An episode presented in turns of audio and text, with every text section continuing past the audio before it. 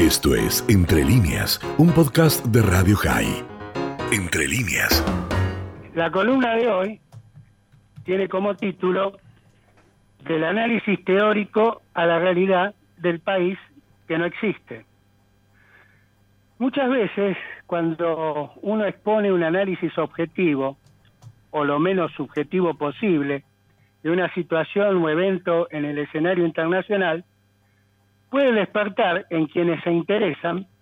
tanto el acuerdo como la desaprobación, ambas válidas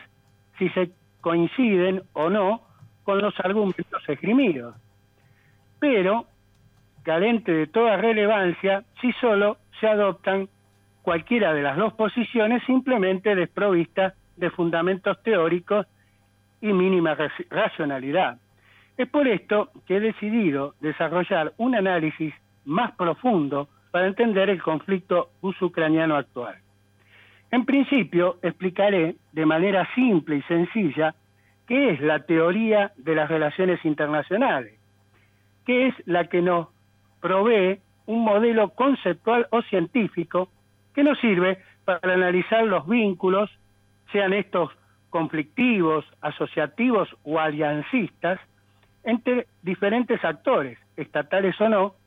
y las implicaciones e influencias de estos en el sistema internacional. Y ese abordaje se puede dar a través de la visión de tres escuelas del pensamiento de las relaciones internacionales. La realista o jovesiana, la idealista o kantiana y la internacionalista o groxiana,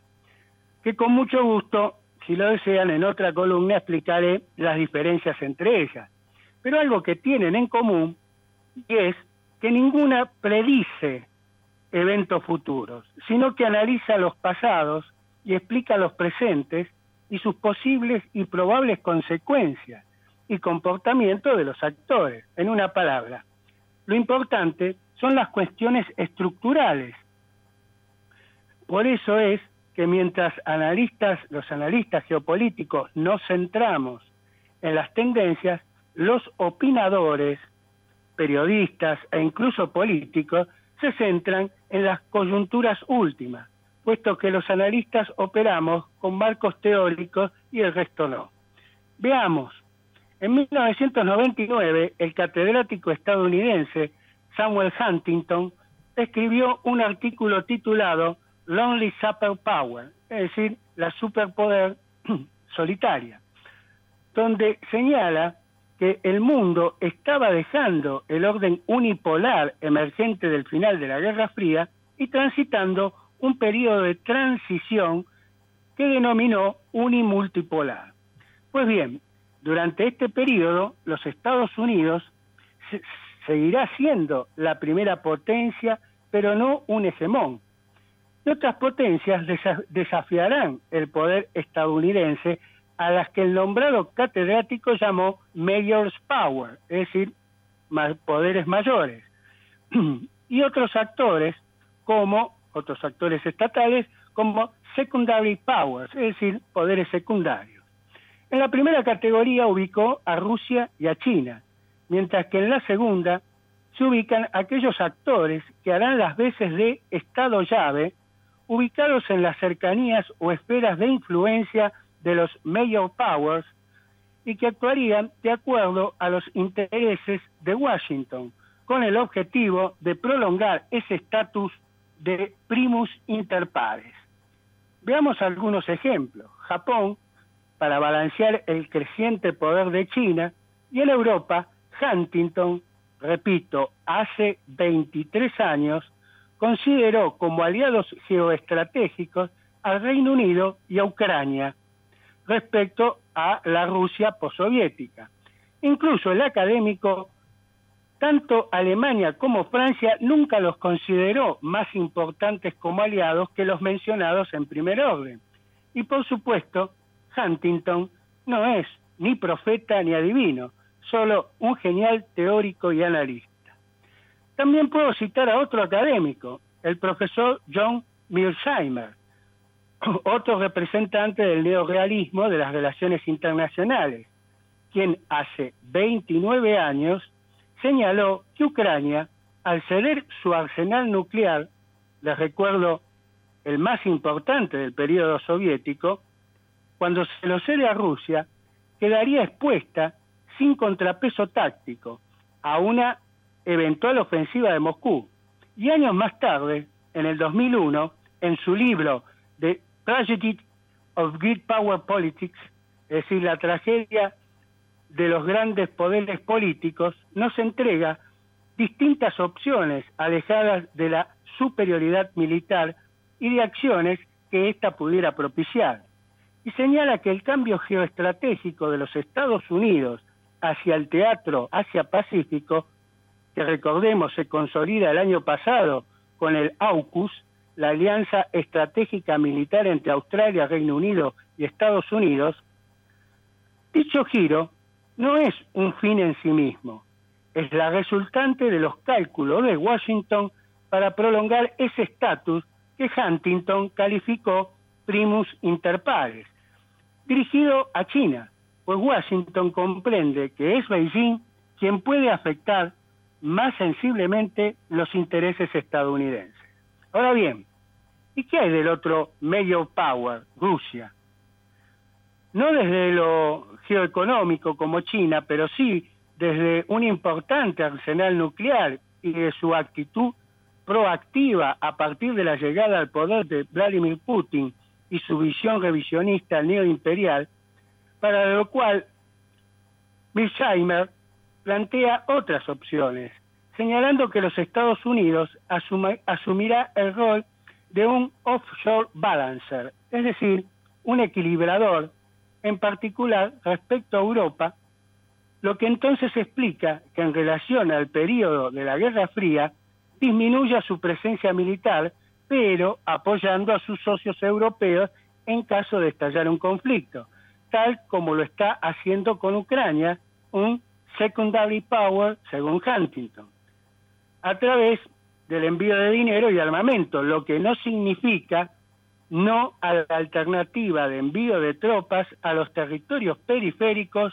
o cuando el oponente se hallase evidentemente desgastado. Sigamos. La teoría de Milsheimer se complementa con otras opciones que se aplican en el actual conflicto ruso-ucraniano. Es el bloodletting, que significa el apoyo logístico y diplomático al actor más débil sin implicarse directamente, pues el actor más fuerte es el rival geopolítico directo.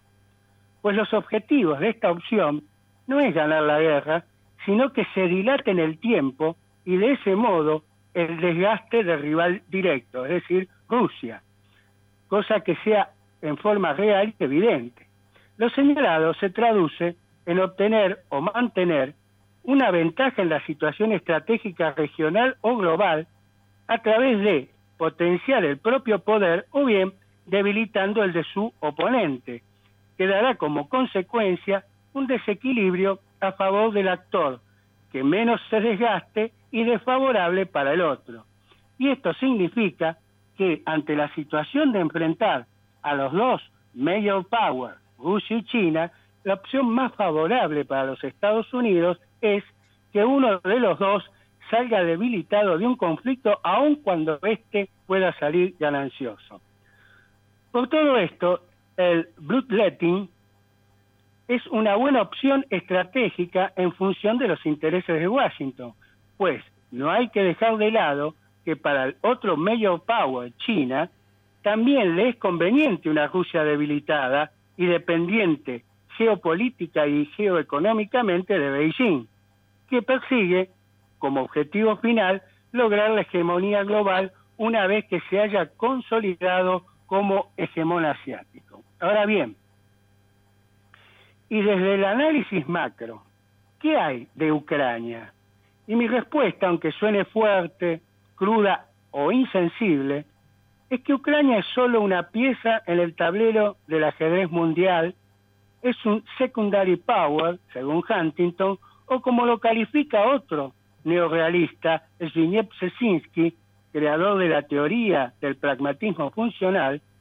Ucrania es un pivote geopolítico en el juego de poder entre el primus inter pares y uno de los dos major powers,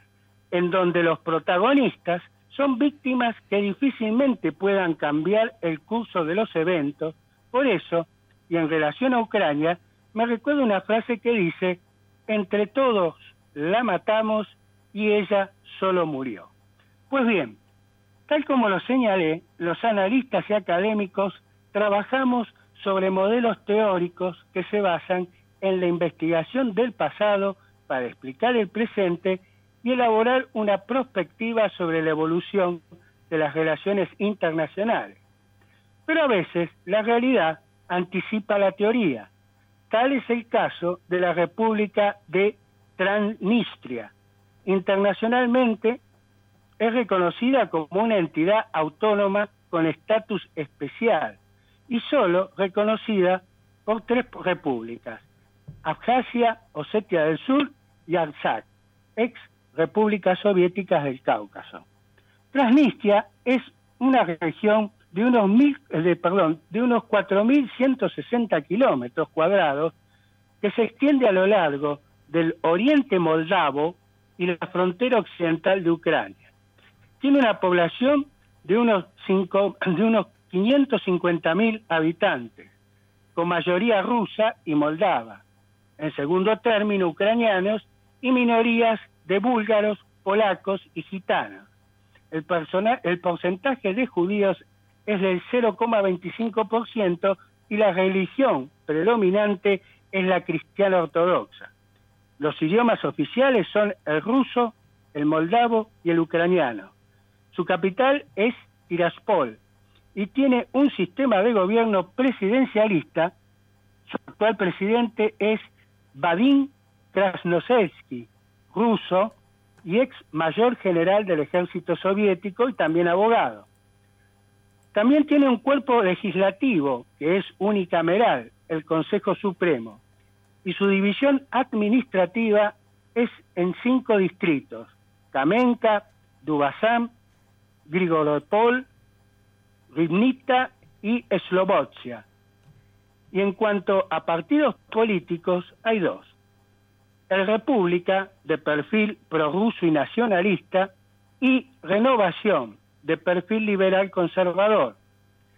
Y algo curioso es que la bandera de este país, que no existe, es de barras horizontales rojas, azul y naranja, y en su vértice superior izquierdo presenta la hoz y el martillo, símbolo soviético que se repite en el escudo nacional rodeado de laureles históricamente fue parte de la frontera sur del imperio zarista, para luego formar parte de la República Socialista Soviética de Moldavia, parte de la Unión Soviética, hasta septiembre de 1990, cuando declaró la independencia e inmediatamente estalló el conflicto armado separatista entre Moldavia y Transnistria, que a su vez declaró su independencia del gobierno central moldava, guerra que finalizó en 1992 con un saldo de 1.500 muertes y con la mediación de Rusia, la que mantiene la presencia en el territorio transnistrio del decimocuarto regimiento, pese a que en el 2018 la Asamblea General de las Naciones Unidas requirió a Moscú a que evacuara a esa fuerza militar, cosa que no hizo. En diciembre del 2006 se celebró un referéndum popular que ratificó la independencia de facto por el 97.2% de los votos. Y en la actualidad, Moldavia no tiene ningún tipo de control sobre la región exindida. Es así que el gobierno transnistrio tiene su propia fuerza armada y policía, emite documentación personal, aunque para viajar al exterior, al no estar reconocido como Estado independiente, su población utiliza el pasaporte moldavo. También tiene su propia moneda, el rublo transnistrio, que equivale a unos 20 euros. Posee tres bancos, uno estatal, y están asociados a la banca rusa. Emite sus propias tarjetas de crédito porque las tarjetas internacionales no son aceptadas, por lo cual el turista debe abonar en efectivo, sea en euros o en dólares. Con respecto a su economía, al igual que lo que ocurre con la región del Donbass en Ucrania, Transnistria tiene un importante desarrollo en tres sectores, industria pesada, producción de energía e industria textil, con un Producto Nacional Bruto de aproximadamente 420 millones de dólares y también, al igual que en el caso ucraniano, en la década de los 90 se llevó a cabo la transición de una economía estatista a una de mercado, con un proceso de privatizaciones que dio lugar a la conformación de una pequeña oligarquía empresarial que domina Víctor Guyán, ex agente de la KGB, propietario de la corporación Sheriff, fundada en 1993 y que abarca los rubros gasolineras, alimentación, construcción, automóviles, medios y el equipo de fútbol Fútbol Club Sheriff Tiraspol, que compite en la UEFA. Y pese a la delicada situación política con Moldavia, juega el Campeonato Nacional Moldavo y lo ha ganado consecutivamente desde el 2015 a la actualidad. Pero, volviendo a Guyán, además de apoyar y financiar al partido gobernante, República, está sospechado del blanqueo de activos provenientes del crimen organizado a través de sus empresas. Bueno, Dani, finalizando la columna,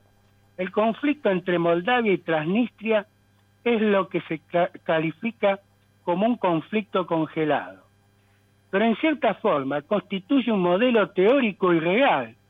que se puede utilizar para tener una comprensión más amplia y objetiva del actual conflicto entre Rusia y Ucrania, donde se pueden apreciar muchos puntos en común, tanto del pasado como del presente, algo totalmente alejado de los opinólogos, de los relatos políticamente correctos e incluso de las políticas direccionadas y de sus líderes, para de esta manera centrarse en las fuerzas profundas y sus intereses geopolíticos y geoeconómicos que juegan en el tablero internacional. Por eso,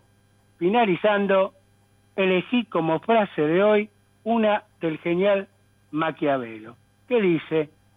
el que no detecta los males cuando nacen no es verdaderamente prudente. Esto fue Entre líneas, un podcast de Radio High. Puedes seguir escuchando y compartiendo nuestro contenido en Spotify, nuestro portal radiohigh.com y nuestras redes sociales. Hasta la próxima.